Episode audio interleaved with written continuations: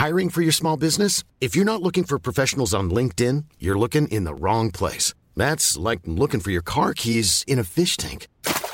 LinkedIn helps you hire professionals you can't find anywhere else, even those who aren't actively searching for a new job but might be open to the perfect role. In a given month, over 70% of LinkedIn users don't even visit other leading job sites. So start looking in the right place. With LinkedIn, you can hire professionals like a professional. Post your free job on linkedin.com slash people today. Vine a Comala porque me dijeron que acá vivía mi padre, un tal Pedro Páramo. Hola, yo soy Carla y hoy te voy a hablar de Juan Nepomuceno Carlos Pérez Rulfo Vizcaíno, o Juan Rulfo para los lectores. Este es el podcast de Hoy Supe. Platicamos de todo lo que nos hace crecer. Todo lo que nos hace crecer.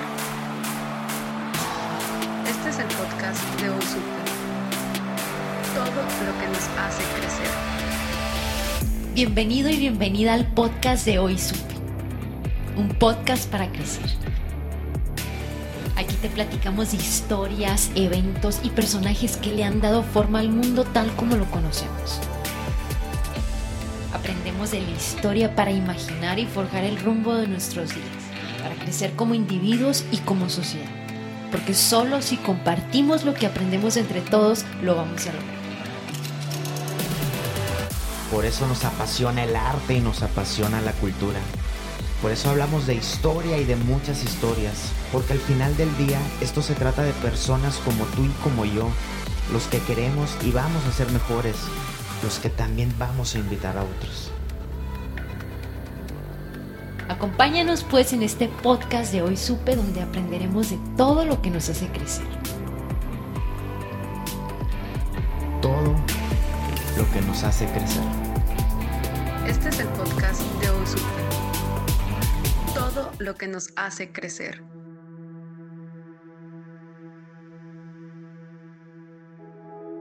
Abrió el camino para escritores como García Márquez, Vargas Llosa, Elena Garro y Octavio Paz, pues Rulfo fue de los primeros escritores mexicanos en dejar de lado la escritura sobre la revolución. Atrajo la mirada de los editores hacia una nueva literatura.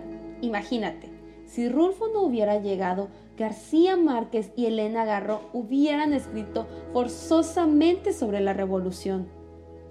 ¿Puedes imaginarte todo esto?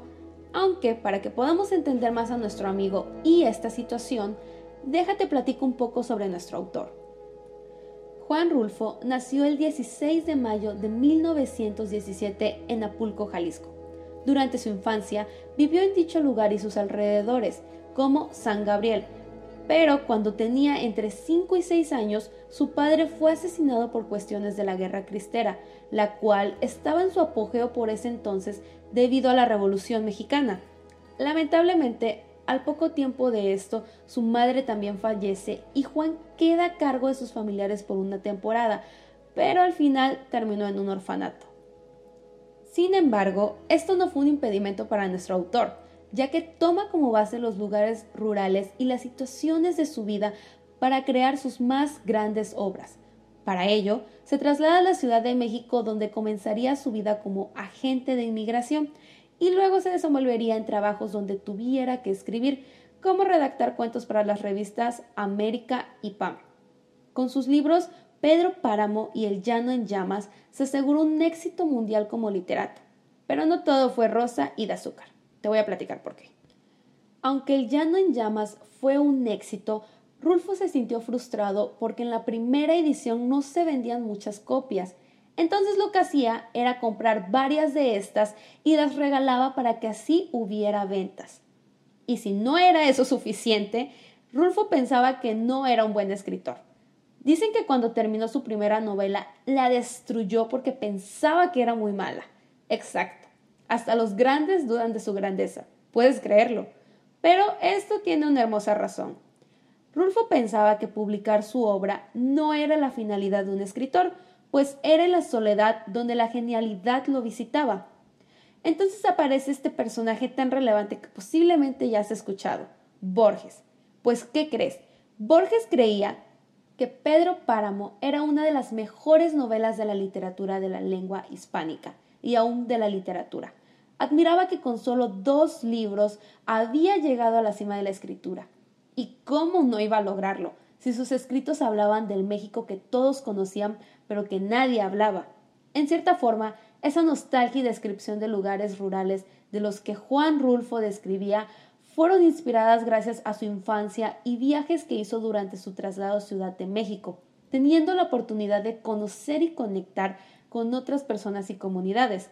Logra capturar la esencia del México que nadie hablaba o habían ignorado gracias a la revolución y lo logra a través de contarnos situaciones comunes en muchas familias mexicanas, haciendo que las personas se identificaran con sus personajes y los problemas que tenían.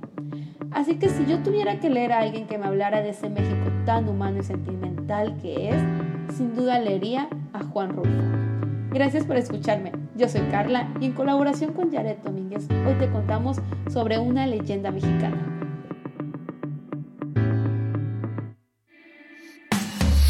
Gracias por escuchar otro episodio del podcast de Hoy Supe, donde platicamos de historia, de arte, de cultura, de eventos y de personajes que nos inspiran a crecer.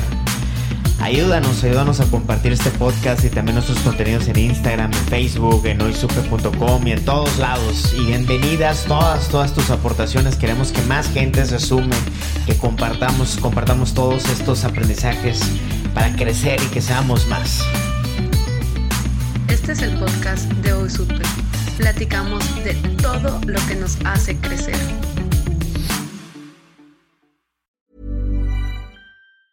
Hey, it's Paige DeSorbo from Giggly Squad. High quality fashion without the price tag. Say hello to Quince. I'm snagging high-end essentials like cozy cashmere sweaters, sleek leather jackets, fine jewelry, and so much more. With Quince being 50 to 80% less than similar brands and they partner with factories that prioritize safe ethical and responsible manufacturing. I love that. Luxury quality within reach. Go to quince.com slash style to get free shipping and 365 day returns on your next order. quince.com slash style